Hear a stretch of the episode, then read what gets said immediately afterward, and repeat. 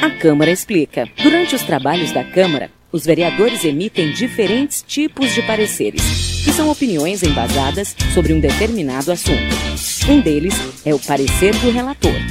Relator é um vereador, membro de uma comissão, designado para concluir e formalizar uma opinião sobre um projeto de lei.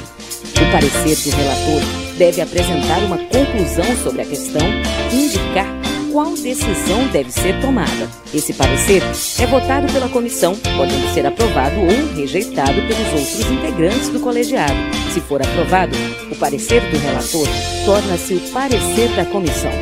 Câmara Municipal de São Paulo. Rede Câmara São Paulo. Sua conexão com a política da cidade.